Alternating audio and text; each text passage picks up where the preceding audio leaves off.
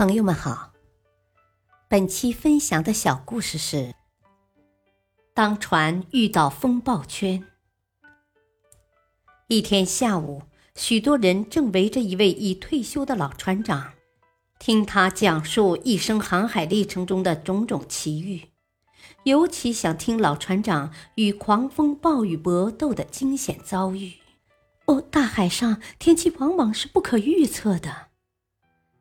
一位年轻人注视老船长，微笑着问：“呃，倘若你的船正在海面上行驶，突然气象报告说，在你船正前方的海面上有一个巨大的风暴圈，正迎面而来，此刻您该怎么办呢？”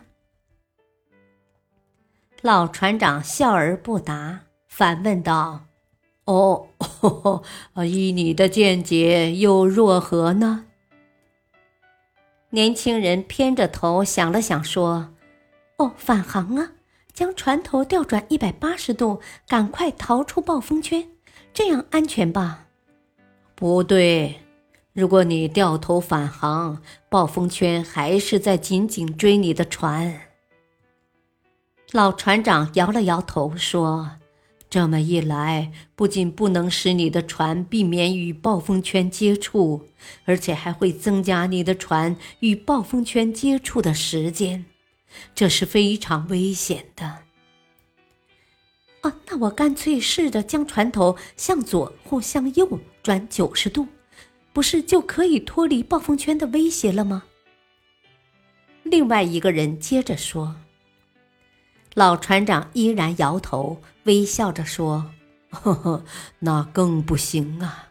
如果这样做，暴风圈将会正对着整个船身的侧面袭来，增加了船与暴风群接触的面积，船会侧翻，结果是更加危险。”众人迷惑不解，反问。哦，那这也不行，那也不行。您说究竟该怎么办呢？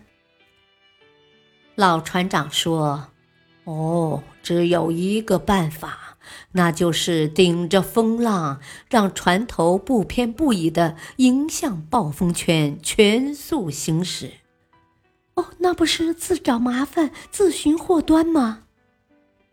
众人不解，于是大家都侧耳倾听。老船长慢慢的解释说：“啊，船头对准暴风圈，才能使其与暴风圈接触的面积最小。同时，因为你的船与暴风圈彼此的相对速度组合在一起，还减少了与暴风圈接触的时间，从而使穿越暴风圈用的时间为最短。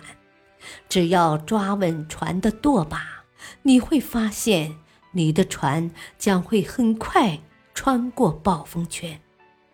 当船尾穿过暴风圈之后，你的船迎来的将会是一片充满阳光的蔚蓝天空啊！众人听到这里，不禁暗暗点头。细想想，真的很有科学道理。不禁也为老船长应变的智慧和丰富的经验所折服。